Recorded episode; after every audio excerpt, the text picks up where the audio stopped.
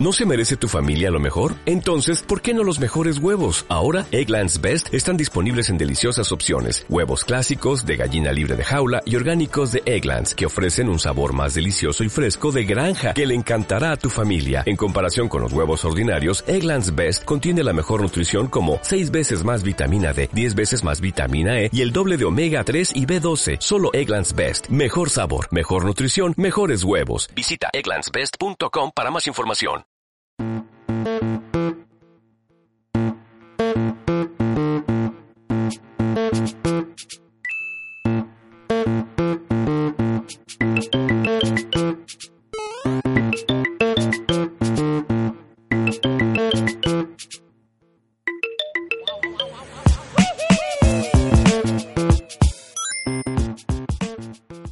Bienvenidos a un nuevo episodio del podcast de Grid TV.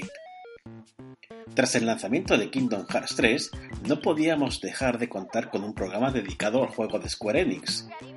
Sora vuelve a empuñar la llave espada y para la ocasión nos hemos rodeado de unas voces muy especiales. Hoy no voy a aprovechar este espacio para contar algunas de mis inquietudes. Seguramente lo haga en el siguiente programa. No quiero que esta presentación reste tiempo a lo importante a un episodio que personalmente me parece el mejor que se ha hecho o que hemos hecho desde hace tiempo, aunque esté mal que yo lo diga. Sin más preámbulos, comenzamos el programa. Soy Víctor Ayora y esto es el podcast de Guilty Beat.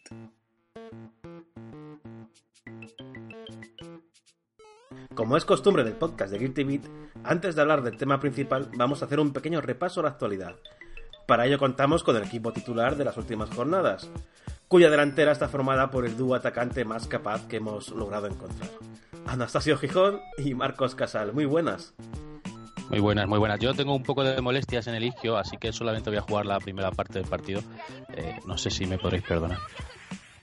Sí, Anastasio nos deja de lado cuando hablemos de Kingdom. Es así el hombre. Está un poquito tocado. Marcos, muy buenas. Hola, buenas, encantado con estar aquí otra vez. Y bueno, yo sí me quedo al Kingdom, pero estaré un poco más callado porque no es materia en la que verse, por desgracia. pero bueno, aquí me tendréis. ¿Has podido jugar? No, siquiera. Lo he visto un poquillo, unos vídeos directos y ya. Y Anastasio nada tampoco, ¿no? No, no, yo, yo jugué al 1 hace más de 15 años y ahí lo dejé. Ya, ya crecí. Se me pasó el Peter Pan este. El Peter Pan. Bueno, pues empezamos con los últimos datos de ventas que ha ofrecido Sony de su flamante PlayStation 4. Según la marca o el fabricante japonés, ya son 95 millones las consolas vendidas, una cifra que se acerca ya a los 101 millones de, de Wii y a los 104 de la primera Play. La pregunta lógica que se me ocurre es, ¿logrará alcanzar estas consolas? Hombre, yo creo que indudablemente sí. Eh, tú piensas una cosa, las predicciones de ventas que tiene Sony son bastante altas, o sea, muy altas. Estamos hablando de, más de 10 millones. Eh, creo que sin ningún tipo de duda va a alcanzar estas consolas, son 95 millones ya. Y, como decía el otro día en la noticia que, que la redacté yo en Guilty, tened en cuenta que todavía no han empezado eh, los tiempos decadentes de Play 4, me refiero con tiempos decadentes, esos, esos años o ese meses, años, depende de la consola, en los que empiezan los precios de derribo. Eh, yo qué sé, acordados de la, PlayStation Minis estas que, que te las regalaban, macho, te comprabas un jamón y debajo había una PlayStation de estas mini y claro así se inflan los números de venta todavía no ha empezado todavía no ha empezado ese ese ese juego ese baile para inflar las cifras y yo creo que bueno mm, espérate que no se quede más cerca de más cerca de Play de Play 2 que, que de Wii. Pues yo opino lo contrario a él, precisamente, y es que ya empiezan a avivarse los rumores de que PlayStation 5 está a la vuelta de la esquina, que igual la vemos ya en 2021, 2022, y yo creo que la gente va a empezar ya a guardar el dinerito aquí en, en el cerdito de la hucha, viendo que se va a venir la nueva generación y que Play 4 va a empezar ya a bajar el ritmo. Creo que a los 100 millones va a llegar sobrada, eso sí, pero luego llegar a los, límites de Play 2 y mucho menos de Wii ni de coña, por lo menos creo yo, no creo que va a llegar a esos límites. Y luego veremos PlayStation 5, es decir, que se rumorea, o se rumorea más bien que va a ser compatible y eso sí que puede inflar mucho los números de venta a su favor en detrimento de los de Play 4, claro. la Play 4 no sea retrocompatible y ver una consola nueva que va a correr los juegos de la propia Play 4, pues el pensamiento lógico es me lanzo por la nueva, ¿no?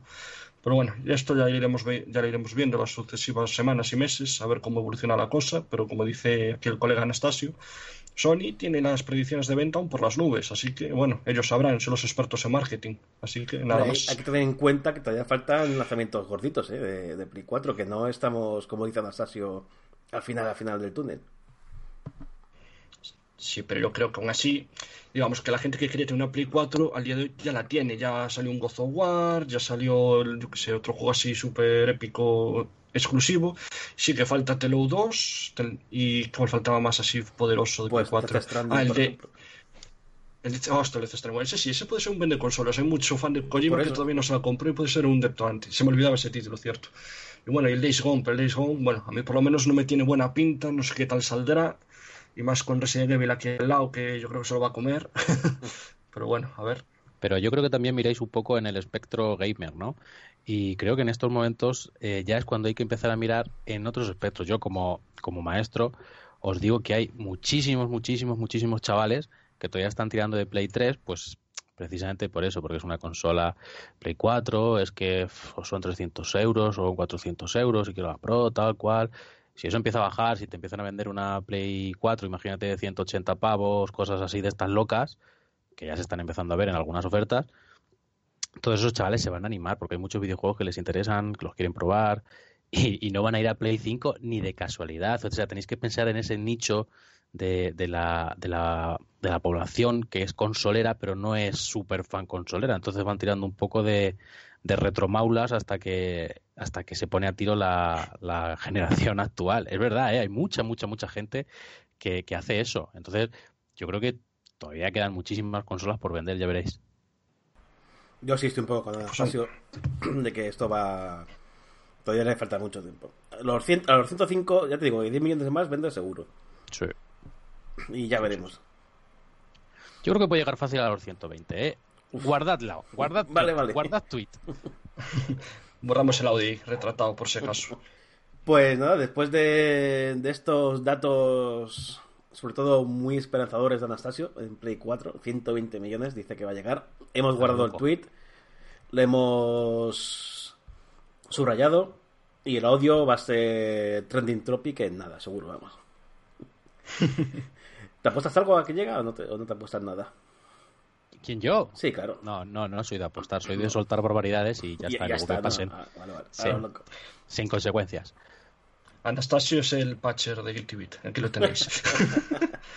bueno, pues dejamos un poquito los videojuegos hasta que empecemos a hablar de, Kingdom Hearts y nos vamos ahora al cine, porque esta semana hemos tenido por fin la confirmación de algo que ya se veía venir de lejos.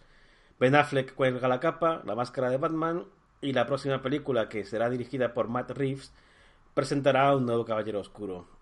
Estaba cantado, ¿verdad? Bueno, eh, yo qué sé, es que el universo de ese eh, cinematográfico, lamentablemente, porque a mí me gusta mucho, no ha tenido el éxito que se esperaba, ni de casualidad, y bueno, una serie de bandazos brutales que cualquiera que sea un poco fan de, de la casa de cómics sabrá cómo ha ido la cosa. A mí me gustaba mucho contra, contra la corriente principal, a mí me gustaba mucho este hombre como, como Batman. Y, incluso es un buen director y, me habría gustado ver qué, hacía con, con, el Caballero Oscuro delante y detrás de las cámaras. Así que me da un poco de pena. Eh, yo comprendo que el hombre estaba un poco hasta las pelotas de, de todo el cachondeo que se traían. Y bueno, pues ya está. Eh, pasar página. No sé cómo van a hacer para encajar todo. Tú sabes mucho más del universo, pero a mí me llama la atención ahora cómo van a hacer para recomponer un poco todo. Si van a pegar el petardazo, porque hay otros superhéroes que sí que funcionan bien, como Wonder Woman y, ahora, por ejemplo, Aquaman lo ha petado. Así que no sé cómo van a hilarlo todo.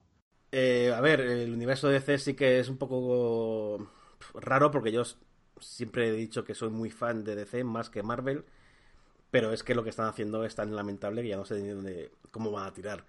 Yo imagino que tirarán por las películas individuales. Y aquí no pasa nada. O sea, no, no habrá un cambio así como, va, o sea, un nuevo Bruce Wayne es este por lo que sea. No, no va a haber explicación, yo creo. Lo que van a hacer es estrenarán el nuevo Batman como película independiente, aunque se dejen en la carta de estar unida a los demás. Y en un futuro más lejano, pues quién sabe, pues nada. Volverán a, a ver una Liga de la Justicia, pero no se tomarán ningún momento de explicar por qué no es Ben Affleck y es el nuevo quien sea. ¿Qué te parece, Marcos? Sí, al igual que vosotros, yo soy más de DC que de Marvel, tanto en cine como en cómics. Y en cine, la verdad, yo siempre estuve, bueno, siempre no, no voy a mentir, pero sí, en la mayoría de los casos estuve contento con las películas que se han producido. Me encantó eh, Batman contra Superman, a espesas de la crítica. La Liga de la Justicia no me gustó tanto, pero también. Bueno, después está, como sabéis todos, la de la de Harley Quinn el Joker, ¿cómo se llamaba? La de. Ay, Escuadrón el nombre ahora? La de Escuadrón que es así. Es, es así fuera, esa no la quiero ni ver delante. Pero en general, a ver, yo creo que lo de Batman me da pena por un lado, porque yo también me gustaba Ben Affleck, la visión que daba del Batman, sobre todo la que dio en Batman contra Superman, ese Batman ya quemado de la vida, cincuentón, que está ya hasta los huevos de que le maten a los sidekickers, que ya no, no se toma las cosas a broma y que se lo quiten ahora de golpe para meter a lo mejor otro más joven, otro más con los aires de Batman ya más conocidos, es un poco un paso para atrás, ¿no? Ya no es arriesgarse tanto. Y en cuanto a lo de decir eso de que lo van a meter sin más, creo que no. Y creo que Warner yo va, a aprove- va a aprovechar la película de Flash, que se llama Flashpoint, en teoría, si no la han No, cambiado no, vez, está cambiado, Warner- está cambiado ya. No va a ¿La ser? Flashpoint, Bueno, sí. pues entonces nada. Sí, Es que Warner, bueno, ya sabéis, dice un día una cosa y el día siguiente Correcto, la, sí, la sí. contraria. Eh, es, es- verdad que, que fue la película de Flash iba a ser primero una película Flash normal, luego aprovecharon y anunciaron Flashpoint, pero más adelante cancelaron todo esto de Flashpoint y iba a ser una película de Flash también otra vez, que no se sabe nada de ella. Imagino que toda la sucesión de directores que ha pasado ahí ha, ha sido la causante de que al final digan, venga, qué coño hacemos con Flash. Pues que Flashpoint iba a ser un, no sé, iba a ser el buen punto de entrada para cambiar todo esto, Sí, sí. porque bueno, Yo lo- así, yo lo parecí- sin yo lo spoilear decía mucho, sin spoilear mucho aquí a los oyentes, Flashpoint significa un reseteo de universo que cambia las cosas, ¿no? Entonces podrían haber aprovechado esa película para dar sentido o coherencia a que tengamos un nuevo Batman, a que otro personaje se haya ido, a que, por ejemplo, la nueva película de Suicide Squad no tenga que ver mucho con la primera, este tipo de detallitos, joder, podrían tener esa coherencia guay, ¿no? Para todo. Pero es que si va a ser así, en plan de, pues tenemos aquí a Ben Affleck, siguiente película sale otro tío, y dices tú, bueno, pues tenés que tagarme que es un Ben Affleck igualmente, aunque no lo diga. Entonces no sé. A ver cómo lo enfocan. Yo desde luego me da pena, me gustaba Ben Affleck. También estoy como Anastasio, que era de los pocos que decían Ben Affleck for the win. Yo, a mí me gustaba Ben Affleck como Batman. Eh, como Bruce Wayne, me, que- me quedaba un poquito todavía de duda. Porque siempre tenían la misma cara. Pero el tema de Batman viejuno, incluso violento, porque no es Sí, tan es que violento es- como, como se ha visto el Robin de Titans, que no sé si lo habéis visto. Sí, sí. Pero sí que para ser DC y para ser películas, sí que era mucho más violento de lo que hemos visto normalmente. Es que se notaba mucho que estaba inspirado en el regreso del Caballero Oscuro, en el cómic, tío. Y, y para mi gusto, tanto el traje como la actitud que mostró Affleck a interpretando el personaje fue muy buena. No fue perfecto, mallado al milímetro, pero sí muy cerca, estuvo muy guay.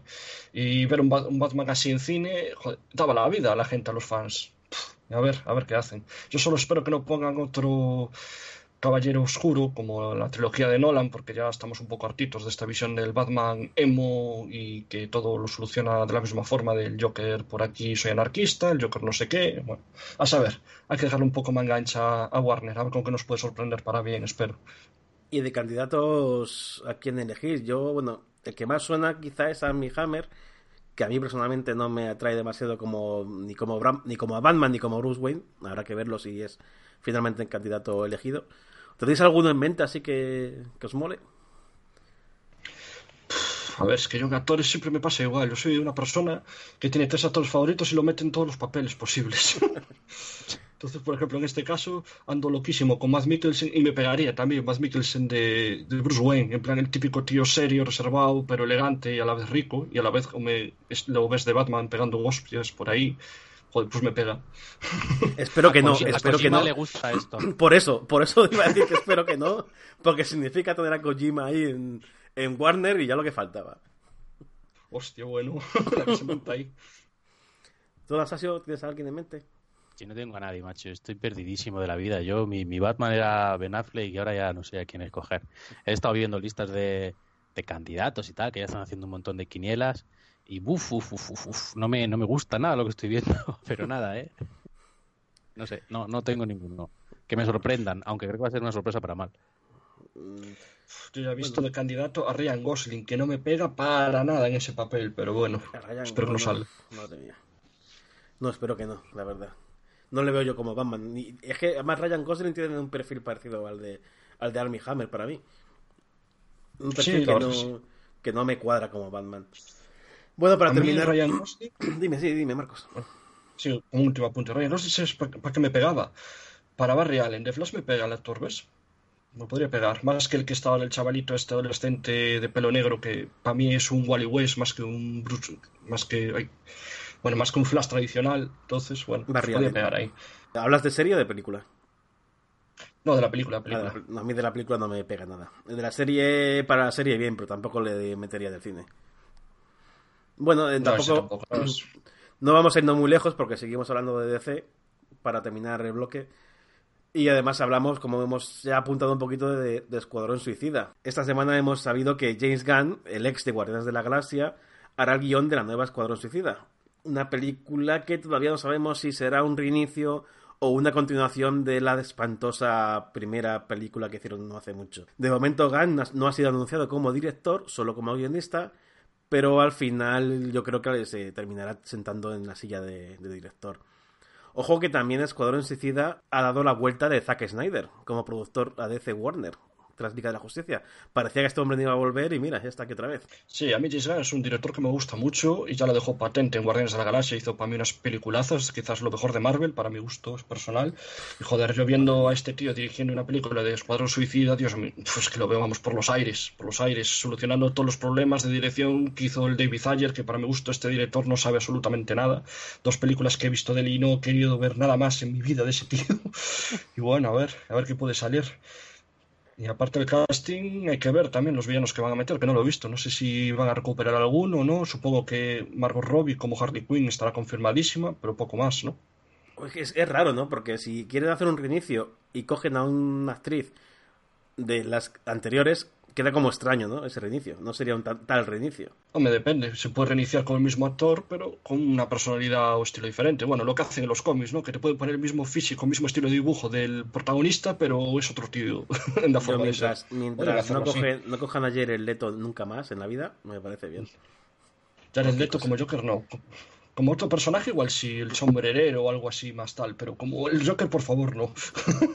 Anas, ¿qué te parece Escuadrón Suicida, Guardianes de la Galaxia, James Gunn? Yo tengo que decir antes que Guardianes de la Galaxia me parecieron horribles las dos, tal cual. A Pero qué hater, eres.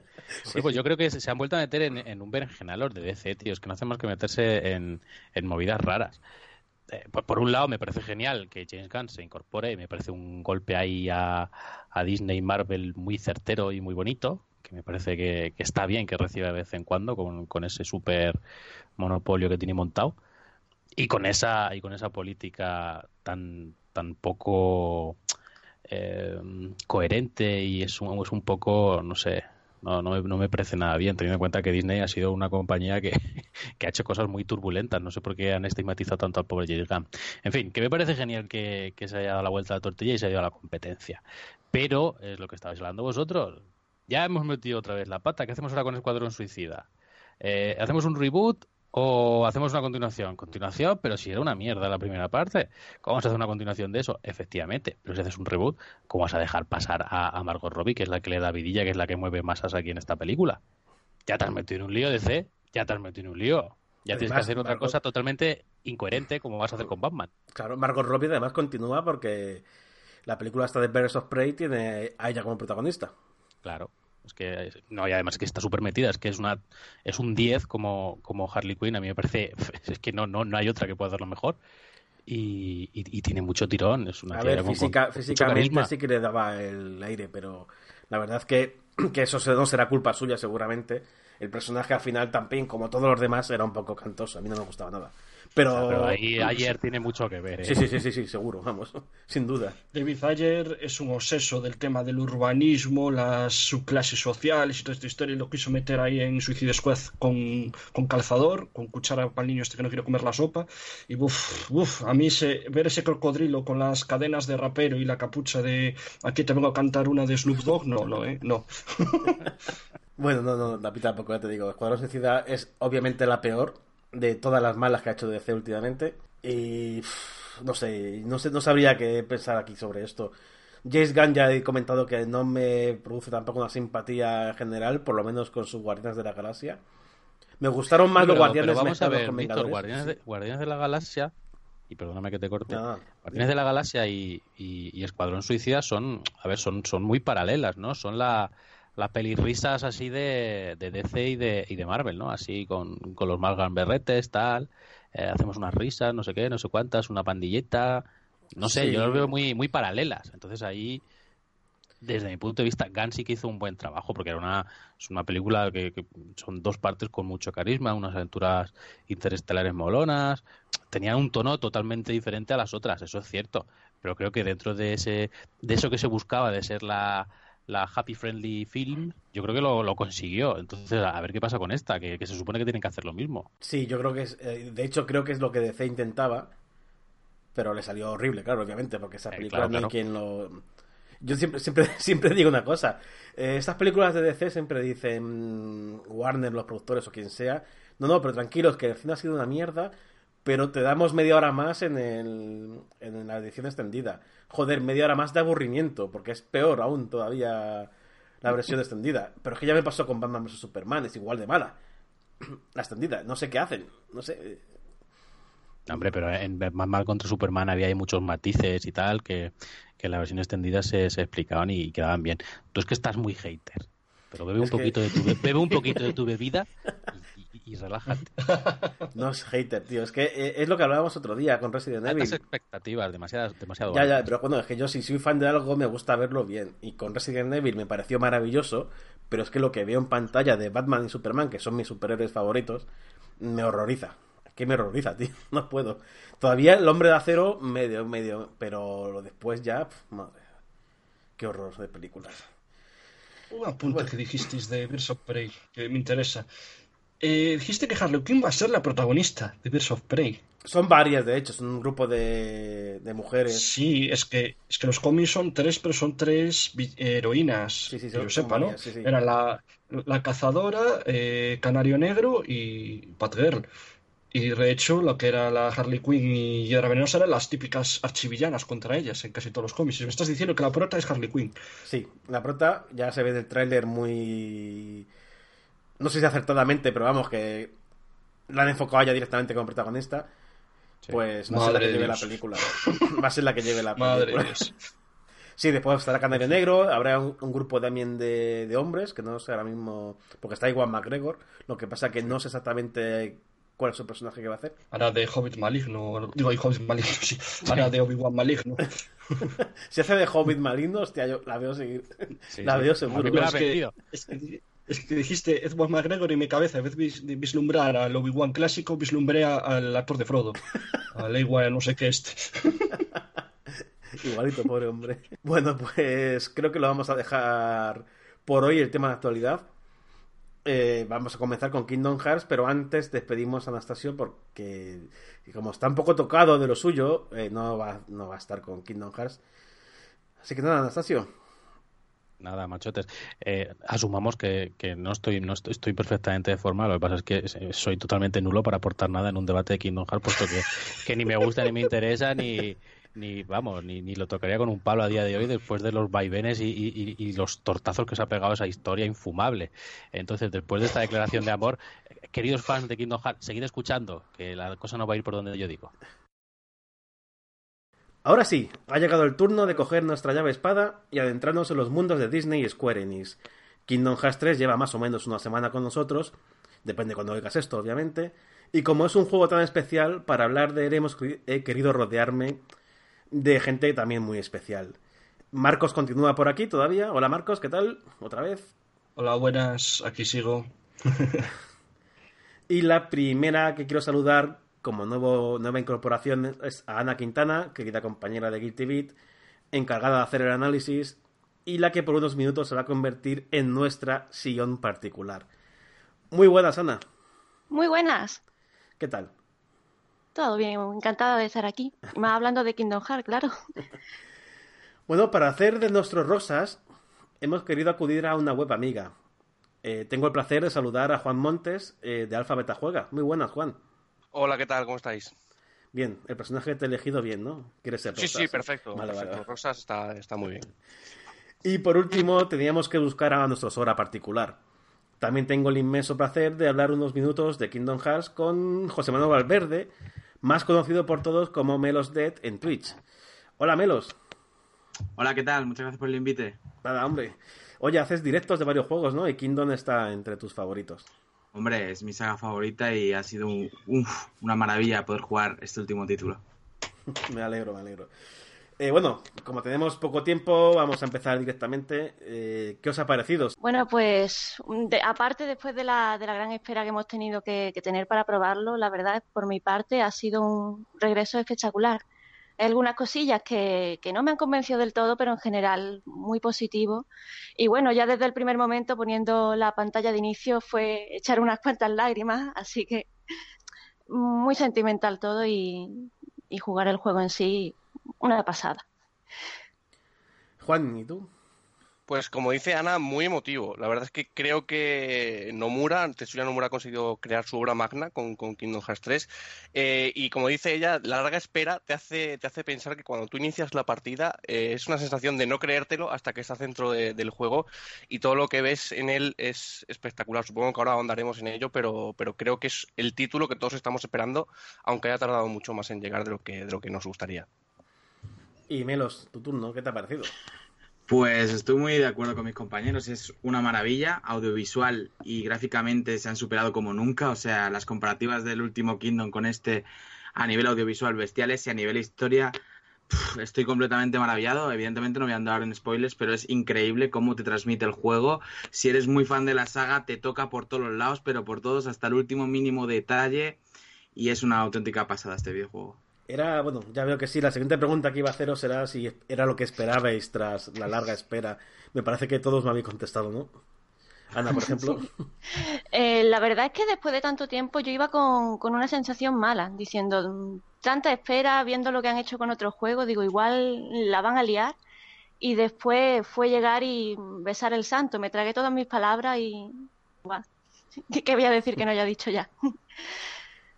Juan, Pues sí, eh, creo que era todo lo que esperábamos a nivel jugable y a nivel argumental también. Lo que pasa es que después de, de ese intrincado argumento que, que han creado era difícil que se cerrara todo como debía y hay ciertos agujeros que no han sabido tapar, pero en líneas generales sí, creo que es lo que todos esperábamos, incluso se ha superado en muchos aspectos. Sí, pues como decía la compañera, yo también tenía malas sensaciones porque, joder, después de tanta espera, tantos años, dices, esto va a ser un palo, seguro que no cumple las expectativas, demasiado tiempo. Y no, no, no, nos cae el juego la boca mucho. También es verdad, como dice eh, Juan, ¿es Juan? No sé si eres Sí. tú. Eh, que hay algunas cosas que te chirrían. Son pequeños detalles, la verdad es que no se cargan el juego para nada. Eh, pero sí que hay pequeñísimos detalles que dices tú, "Mm", pero por lo demás, en líneas generales, es, es un juegazo y, y merece la espera mucho. yo no lo he jugado mucho todavía. Que acabo de empezar, de hecho. O sea, que eh, empieza por el reino de Hércules, que es una especie de introducción, de hecho, una especie de tutorial más que nada. Tres Y- horas dura, pero Sí, sí, sí. Y bueno, to- todavía no sé exactamente cómo, cómo acaba, obviamente, ni nada. Pero mm, he oído mucho eso, ¿no? Mm, De que sí que hay. No han sabido cerrarlo, que era complicado, después de todo. Que no han sabido cerrarlo demasiado. Eh, ¿Se puede decir algo que no destape mucho de por qué? Uf, Es complicado, sin destapar. No, pero sí- simplemente, eh, sin desvelar spoilers, creo que había tantas líneas argumentales abiertas con tantos personajes que, y, y con tantas condiciones de esos personajes que era difícil que todos se pudieran reunir de un modo eh, que, que fuera, que fuera acorde a lo que han ido creando durante todos estos años, ¿no? Entonces, como dice Melos, son detallitos que probablemente solo los verdaderos fans de la saga notarán y les chirriará, pero, pero sí que sí que te queda ese pequeño sabor amargo de decir, "Mm, no Mura, aquí te podías haber esforzado un pelín más, pero mm, en líneas generales muy bien. es que es eso, son tres tríos de personajes distintos que podría ser cada, un, cada uno de los tríos perfectamente un juego individual con su propia trama y lo has juntado todo en una saga, entonces tienes tres líneas muy grandes de argumento y luego las sublíneas de lo que son los mundos de Disney, que también están ahí, porque tú cuando vas a un mundo de Disney tienes el argumento del mundo de Disney más lo poco que te enseñan del propio argumento del juego y al final, si no eres muy muy fan y te enteras muy muy bien, te lías, te lías. Dice, llega un punto que dices, pero ¿por qué está aquí Jack Sparrow? ¿Sabes? Cosas así. ¿Por qué la liaron tanto? ¿Por qué eh, creéis que después del primero, que fue más o menos. mm, no lineal, pero la historia más o menos se quedó bien, ¿por qué empezaron a liarlo tanto? ¿Qué creéis que, hicieron para que esto se volviera tan loco? Bueno, yo creo que que con el primero no tenían en cuenta que iba, que iba a triunfar tanto y después se encontraron con ellos, fueron haciendo los demás y Nomura ya mm, dio a volar la imaginación. Y a los japoneses les gusta, les gusta irse por la rama y de ahí salió todo. Sí, además, eh, cuando después del, del primero, cuando llegó Chain of Memories, eh, que Chain of Memories todo el mundo lo tiene como, como un juego mm, denostado, ¿no? Que no, no tiene, no tiene mucha importancia, además con esa mecánica de cartas y demás que no, no, no llama mucho la atención, pero tiene un argumento que es, que es donde empezó a liarse todo. De hecho, o sea, creo que a partir de ahí eh, Nomura creó una línea argumental totalmente diferente a lo que era el primer juego y ha ido mm, eh, abriendo otras a partir de Chain Memories. Y es un poco el punto central de todo. Luego también está Birth by Sleep, por supuesto. Pero creo que a partir de ahí, él, como dice Ana, dejó volar su imaginación, creó todo lo que quería crear en una obra y se ha conjuntado aquí. Que luego encajen o no es otra cosa, pero, pero sí, nació a partir de ahí. Sí, y respondiendo a la pregunta, yo creo que es eso. No sabían el éxito que iban a tener, hicieron el 1, luego empezaron a hacer spin-offs. Yo creo que ni en principio eran spin-offs porque los sacaban en Game Boy o los sacaban en móvil, ¿no? No era en la consola importante, ni era numerado en plan el 2, ¿sabes? Era pues un spin-off. Pero luego ha querido juntar todo eso, hasta el juego de móvil inclusive, y ha querido que todos los juegos tengan importancia. Ahí es donde se ha ido todo a hacer una locura, porque no ha querido tener tres juegos que sean la saga principal y luego spin-off, sino que ha querido coger todo de todas las plataformas que puso por ahí y querer que todo tenga importancia y ahí viene el lío importante en Kingdom Hearts. Sí, yo creo que eso es verdad que fue un. Como una, sí, es un error, ¿no? Porque mm, no puedes continuar un juego en una plataforma principal como fue en su momento Play 2 en una Game Boy. O sea, para mí eh, no Exacto. tiene ningún sentido hacer eso. Eh, pero una vez que está todo liado, eh, el principio de Kingdom Hearts 3 sí que eh, mm, hay unos vídeos que intentan resumir un poco lo que es el argumento. ¿Creéis que se explica bien esos vídeos? Que una persona que no haya jugado o que no recuerda demasiado bien Kingdom Hearts 2 se puede poner con Kingdom Hearts 3? Uf. Difícil, es complicado. Mm, Se va a perder muchos detalles. Sí, y además en esos vídeos se resume en líneas generales lo que es la saga, pero no, no ahonda en muchos detalles que tienen importancia en Kingdom Hearts 3. De hecho, como, como bien apuntaban los compañeros, son importantes todos los títulos, incluso Recoded, que, que parecía un refrito mm, por lanzarlo sin más en móviles, tiene importancia. Y lo que estamos viendo ahora en Union Cross, que es el juego que está en activo en móviles, también tiene mucha importancia. Entonces, Muchísima, muchísima. y eso no se, no se explica realmente bien en esos vídeos, así que creo que, que no, que en, en líneas generales se enterarán un poquito de lo que es el argumento, pero no ahondarán en ello.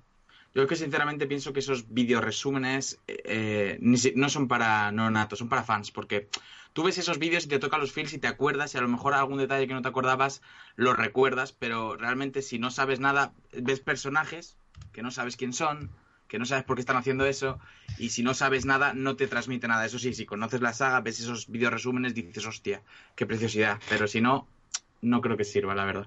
Que yo de hecho los juegos de móviles no los he podido tocar porque mi móvil no, no va bien con, con ellos. Y toda esa parte me, me la había perdido y la había visto en los resúmenes estos que había en las compilaciones. Y me perdí mucho hasta que vi unos cuantos hilos en Twitter de gente que lo había jugado.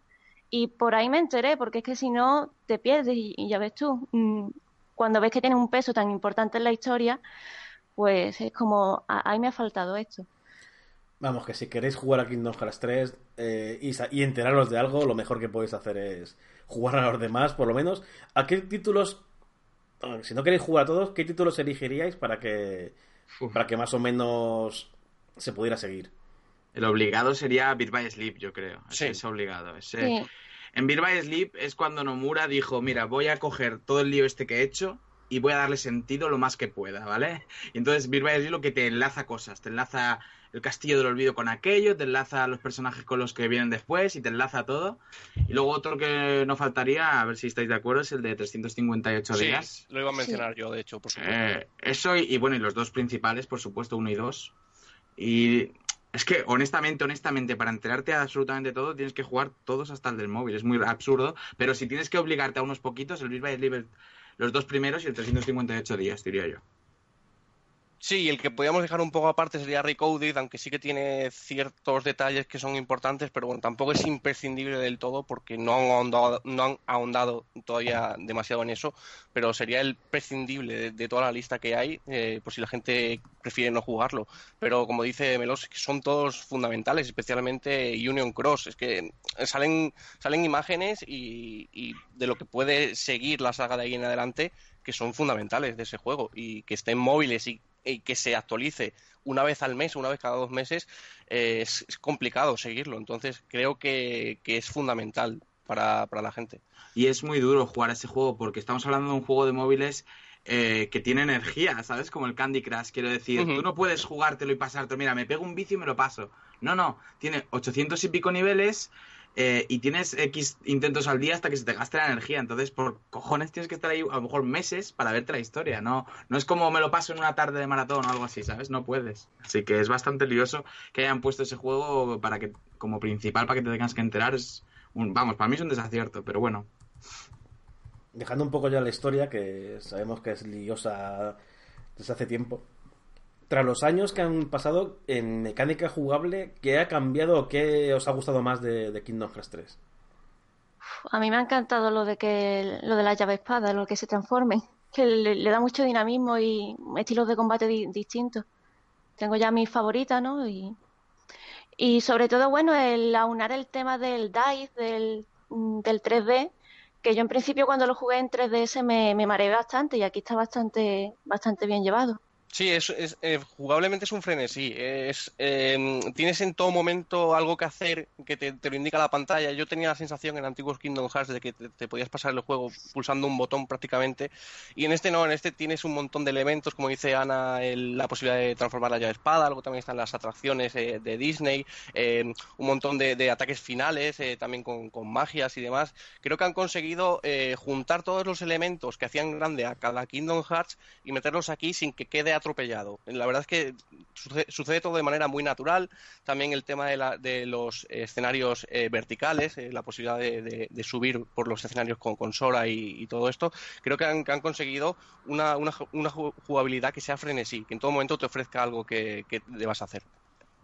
A mí hay dos mecánicas nuevas que no están en ninguno de los otros Kingdom Hearts que me han apasionado y es la primera es muy básica y ha entrado mucho en ponerla, que te puedes equipar tres llaves espada y no tengas que estar eh, fuera de combate para cambiártelas, te las cambias con un solo botón.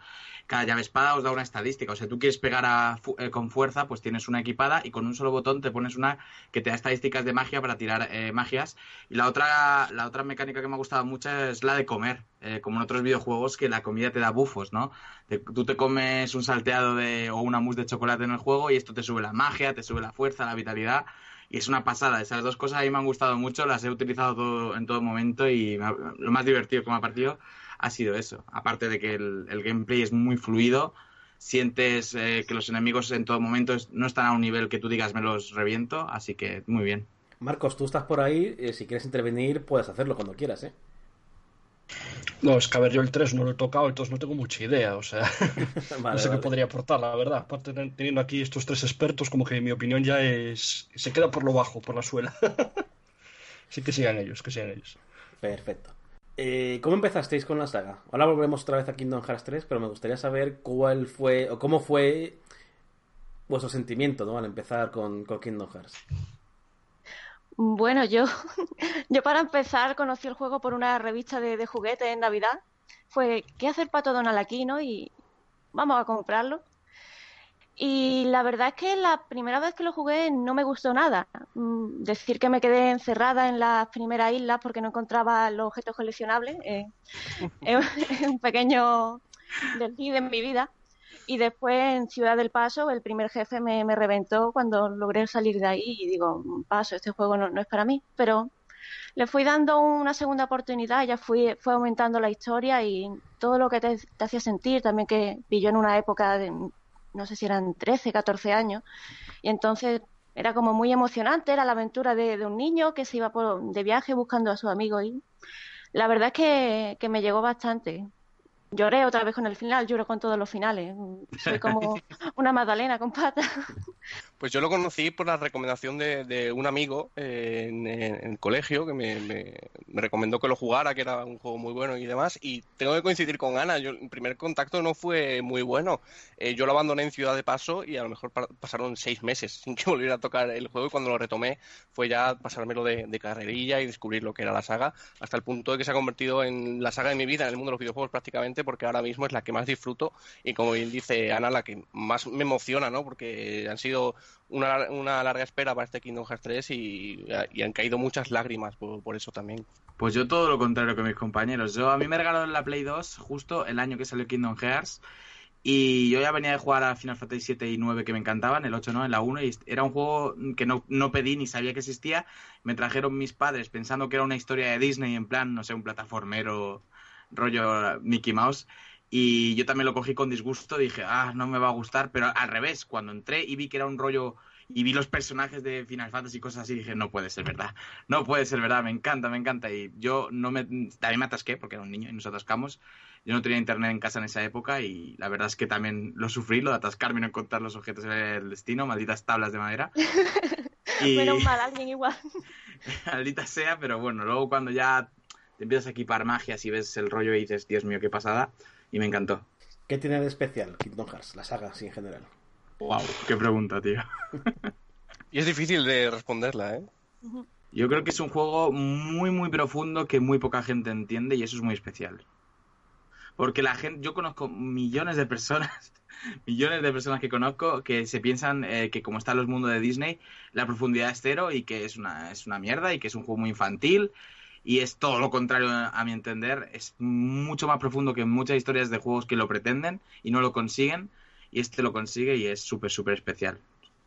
Bueno, yo en contra creo que, la historia es bastante, dentro de lo que cabe, a pesar de que me llegue y todo, creo que es bastante simple en, en, la superficie, que es como básicamente una lucha entre luz y oscuridad, no, no inventan la rueda, pero después, si vas andando en ella es cuando vas descubriendo todas las cositas que, lo hacen especial.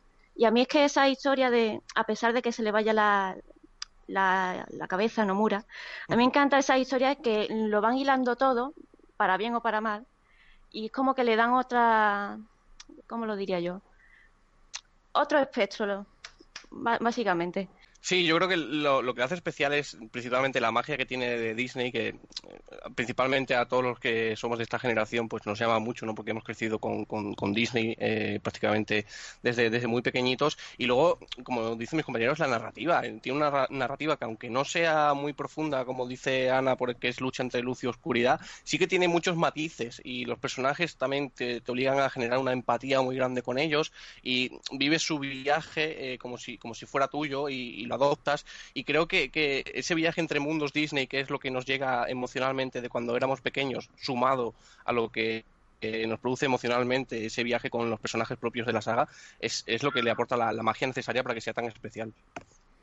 Marcos, tú que estás por ahí, eh, ¿cómo empezaste con la saga? Que no has dicho nada.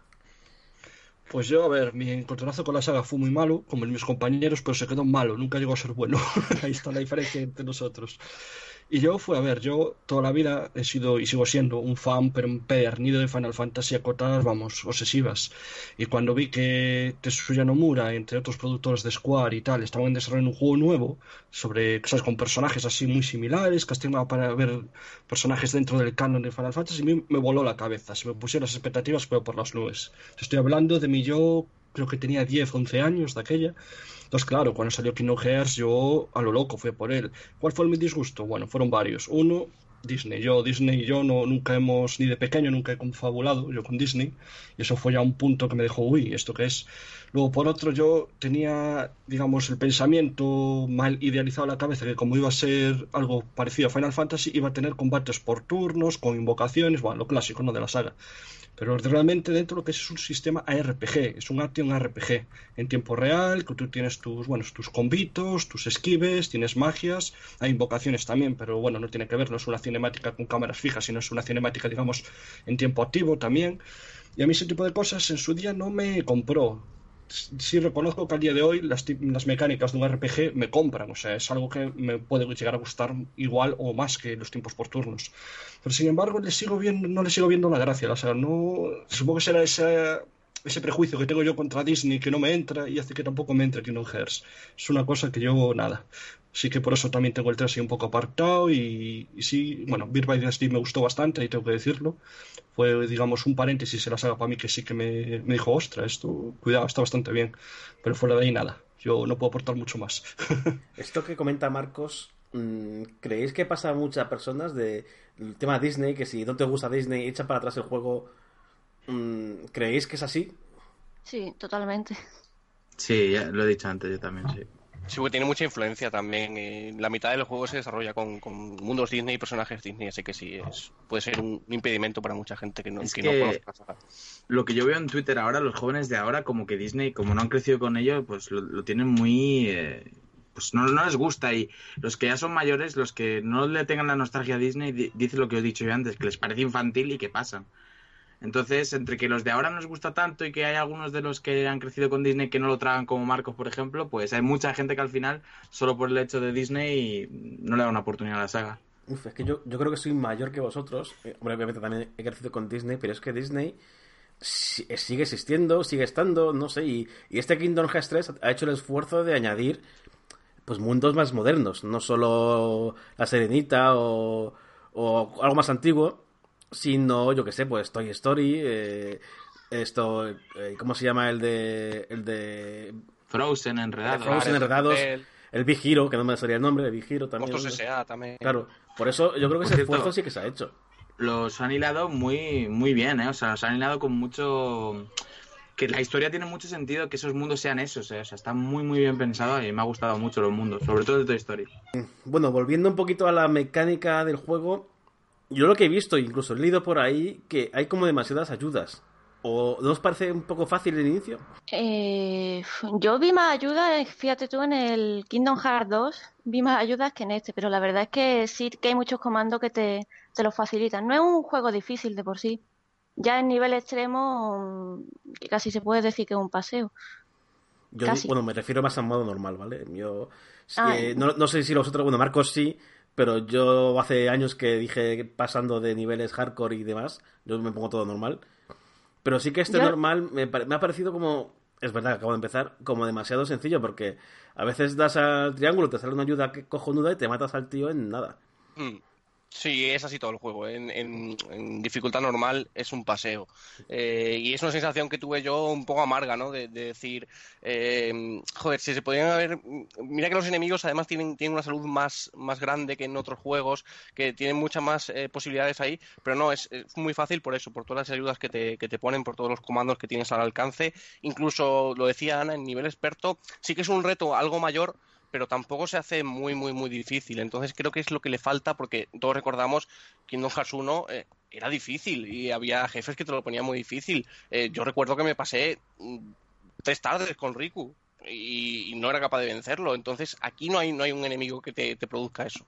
Y bueno, lo de las atracciones es que es una locura. Hay, hay una nueva mecánica llamada atracciones que cuando le da la gana al juego te pone montate en una nave o montate en un tren o montate en no sé qué y si tú estás apurado tiras de eso, te cura, creo recordar que te cura y encima te cura y encima eh, tienes una cosa chetadísima que los matas enseguida y si no es eso hay otra mecánica que te resucita y si no es eso te viene Mickey Donald con un nuevo comando y si no es eso te cura Donald y si no es, al final es casi muy difícil.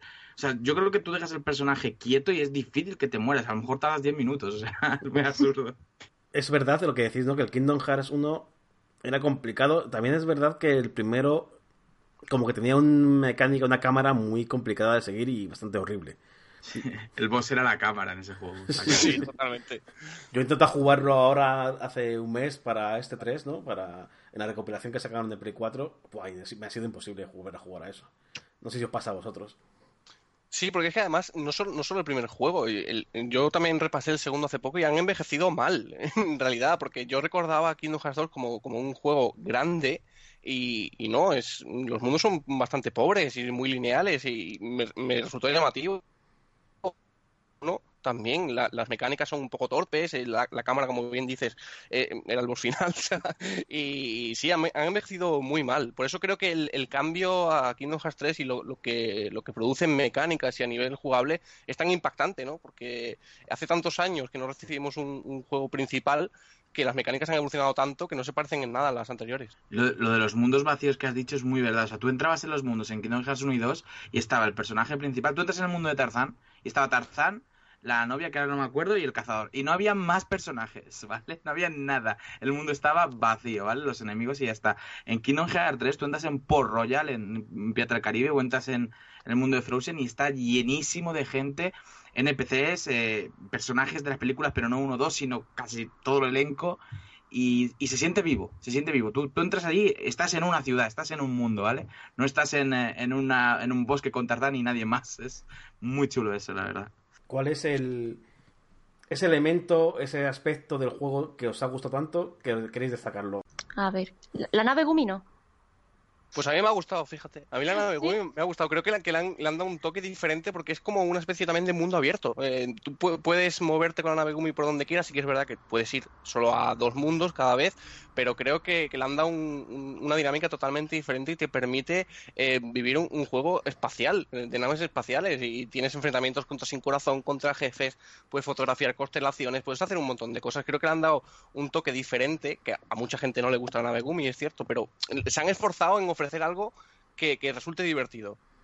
Sí, la que verdad es que sí, ignoramos. la, la, lo que tiene la, la jo- leche, la, la capacidad que tiene ahora, la verdad es que sí, porque antes era, era un soberano coñazo dar, dar vueltas ahí por un recorrido, pero a mí es que todo lo que sea montarme en un coche o así no, no me va nada y acabo siempre dando vueltas y la cámara y yo ahí sí que no nos llevamos bien. Pues Final Fantasy XV te mola mucho, entonces, ¿no?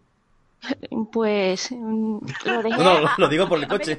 Yo me iba y me montaba en el chocobo, que era, me parecía más divertido.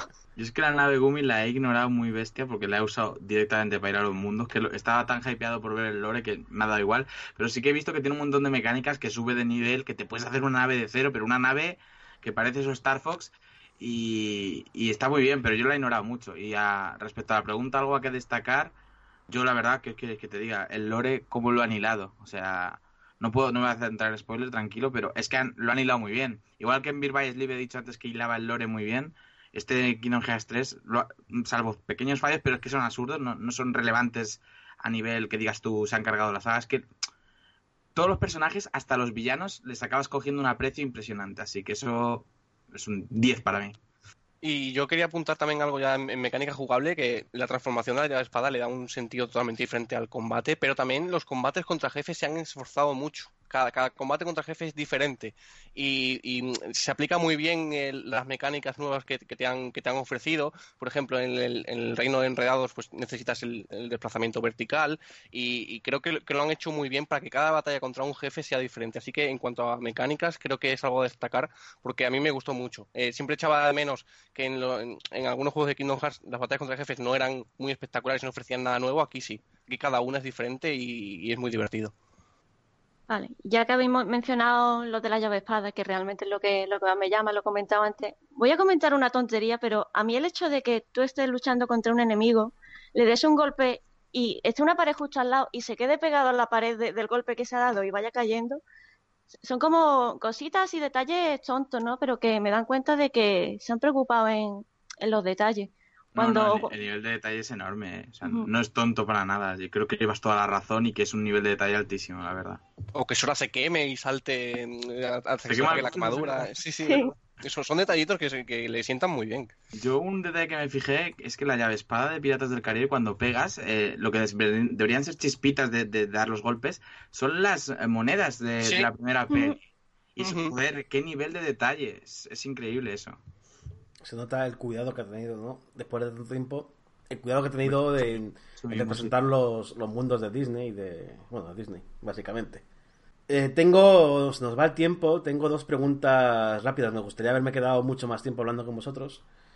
Eh, la primera es, eh, aunque ya creo que me habéis contestado, sin spoilers, ¿os ha dejado satisfecho el final? Sí, sí, a mí sí, a mí muy satisfecho. Eh, como decíamos, eh, ha- hay ciertos agujeritos que se quedan, se quedan sin cubrir, pero en líneas generales han hilado muy bien todo lo que es el argumento, han conseguido cerrar una saga que, que era el de Buscador de Oscuridad, que era lo que venía anunciando Nomura, aunque la saga va a continuar, y muy bien, y hay, hay elementos que aunque tú seas muy fan y hayas teorizado mucho durante estos años, te sorprenden, y en ese aspecto creo que cumple con lo que, lo que prometía. a mí lo mismo, había un sí y no, entre comillas. Me ha gustado como, como acabado y, y, algunos detalles. Hay otros que me chirriaban bastante, pero a la larga de, ir pensándolo conforme en el paso de los días y ver algunos detalles a, lo largo del postgame también que se conocen, pues me convencen cada vez, cada vez más. Así que bastante positivo. Yo tengo que decir que el final eh, normal me ha gustado mucho y el secreto, que no voy a hablar de tranquilos, pero el secreto no lo entiendo. Así que, o sea, me, estoy esforzando, pero no lo entiendo. Así que yo tengo el sí y el no, pero por eso, porque el, el, final que le han dado al juego normal sí, luego ese final secreto yo no lo, no lo entiendo. Está todo Twitter igual. Yo pensaba Hablamos del amigo cerrado si quieres, Melos. Yo, te cuento detallitos. Vale, vale, vale. Me, vendría bien porque es que, o sea, entiendo la base de lo que quiero. No, no, quiero, no, lo hablamos luego porque es que al final no quiero soltarte aquí en el podcast. Sí, sí, sí, mejor, mejor. Tipo de spoiler. Pero sí, no, el final normal, el final que le ha dado al juego normal cuando tú te lo pasas, eso es maravilloso. Estás con, con el paquete clean, es todo perfecto. Pero luego esa cosa secreta a mí me ha dejado muy culo torcido, así que tengo ahí agridulce el final, agridulce. Ahora la pregunta quizá es complicada de responder, porque como bueno, no, podemos hablar del final ni nada, pero ¿qué esperáis en el futuro de Kingdom Hearts de la saga? Que lo hilen todo de una manera no tan complicada, básicamente. Que, vale que, tengan varios frentes abiertos y así, pero que, que no lo enrevesen tanto, se saquen cosas así que no tenga que yo que jugar al juego de móvil 17 veces para enterarme de todo, básicamente. Sí, e, e, es, difícil, es difícil responder a la, pregunta, pero yo espero que, sigan por la línea argumental que nos han mostrado en ese epílogo, eh, que es mucho más claro que el final secreto, y que a partir de ahí la saga crezca, y crezca y, se vuelva un poco más adulta, porque ya hemos visto ciertos pasos en Kingdom Hearts 3 que, que, es una saga más adulta, que ya no se apoya tanto en, el éxito de Final Fantasy, que es algo que también le, impulsó mucho en, los títulos anteriores. Creo que ahora tiene una identidad propia y que merece eh, que crezca en ese sentido, que sea más adulta y que en el supuesto Kingdom Hearts 4 o el spin-off que, venga a partir de ahora, que sea que, dé ese paso adelante. Y creo que lo puede conseguir porque esa línea argumental es mucho más profunda y algo más oscura que, esta que hemos vivido. Yo solo le pido a Nomura que tire por donde tire, mm, como dice aquí la compañera, vaya al grano, no haya Kingdom Hearts 3.1, 3.6, 3.18400, que no esté cada uno en una puta plataforma y que, y que, o sea, a ver, quiero decir, la puedes sacar multiplataforma, pero que no esté en una y sea importantísimo para la saga y tú tengas que comprar esa consola o lo que sea y que tire por donde tire, lo lleve todo más eh, unificado y, y, limpio, que por fin ha conseguido que su saga tenga sentido, que no se la vuelva a volver loco todo. Bueno, pues con esto vamos a acabar el, mm, episodio. Ya, os he dicho que me hubiera gustado. Tengo muchas más preguntas, me hubiera gustado meterme en todo, pero por temas de tiempo, pues tenemos que dejarlo. Pero antes, eh, a los invitados, Marcos, tú también. Eh, siempre os digo que recomendéis algo aparte de, de lo que hablamos, obviamente, del tema principal. Ana, ¿qué recomiendas? ¿Qué tienes por ahí? Puede ser serie, puede ser un videojuego, puede ser una película, lo que tú quieras. Uy, dejadme para el final que lo piense. Vale, pues Juan, tú sí estás por aquí. Mm, pues yo recomiendo, eh, mira, lo tenemos muy reciente, pero creo que es un, es un título que, merece ser jugado. Resident Evil 2 Remake, creo que Capcom ha hecho un trabajo inmenso, que ha revolucionado todo lo que era la propuesta original y que es un título que, merece que la, la gente le dé una oportunidad y que lo pruebe a mí me has pillado, a mí me has pillado con esta pregunta como, como a la compañera, pero vamos, yo recomendaría que no gastes. vale. me ha gustado mucho, tíos, me ha gustado mucho, es que es muy bonito. No, pues... Em, es que, no sé, ahora los, los, títulos de este año que han salido recientes así, bueno, lo, acaba de mencionar el compañero, es el Resident Evil y el Kingdom Hearts 3. Yo no, de este año no destaco ninguno así como mejor que esos dos, la verdad, así que aunque me suena redundante y me libre de la respuesta, Kingdom Hearts 3. Lo dejamos en Kingdom Hearts 3. Marcos. Pues yo, yo a ver, estoy aquí en una dicotomía interesante porque así como la semana pasada hicimos el podcast de Resident Evil 2 y acabamos diciendo juega Resident Evil 2, ha pasado una semana y aquí Marcos va a decir juega Resident Evil 2 porque sigo viciado. Al menos es, viniendo de ti me parecía bien. Les a los aviones, aviones. Es compa, ya lo dije la semana pasada, no, pero ya lo ya, ya lo he acabado. Te lo has pasado mil veces ya. Uf, mejor lo quiero contar. Le ha metido un vicio, macho. Parece que va volando en la vida real, te lo juro.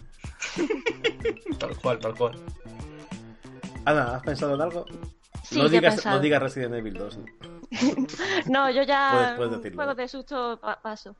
Eh, yo voy a tirar por, por un indie que salió el año pasado, que la verdad aún le sigo dando, que es Donut Feed the Monkeys, que la, la verdad está bastante bien. Básicamente eres un, co- como se dice, un voyeur que se dedica a ver cámaras secretas que tiene la, la gente por su casa y tú puedes interactuar con ellos o no. Y entonces te mete eh, en una, una mecánica de... mm, ¿Cómo diría?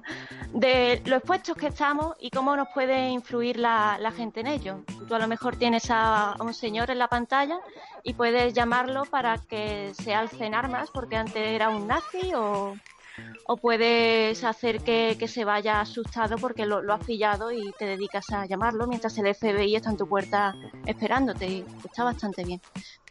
Bueno, pues con esta curiosa comen- recomendación de Ana, lo vamos a dejar por esta semana.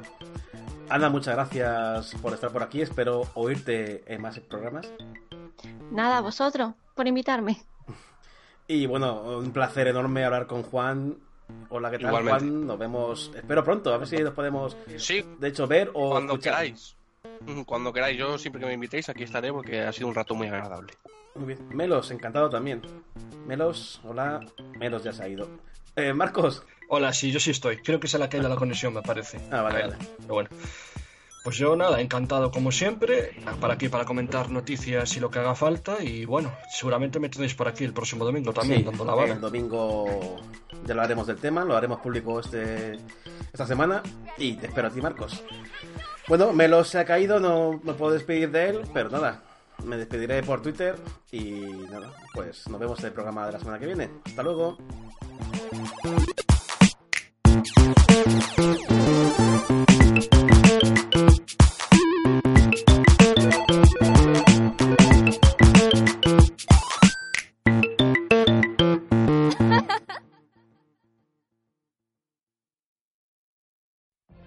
What if you could have a career where the opportunities are as vast as our nation, where it's not about mission statements, but a shared mission? At U.S. Customs and Border Protection, we go beyond to protect more than borders, from ship to shore, air to ground, cities to local communities. CBP agents and officers are keeping people safe. Join U.S. Customs and Border Protection and go beyond for something far greater than yourself. Learn more at cbp.gov/careers.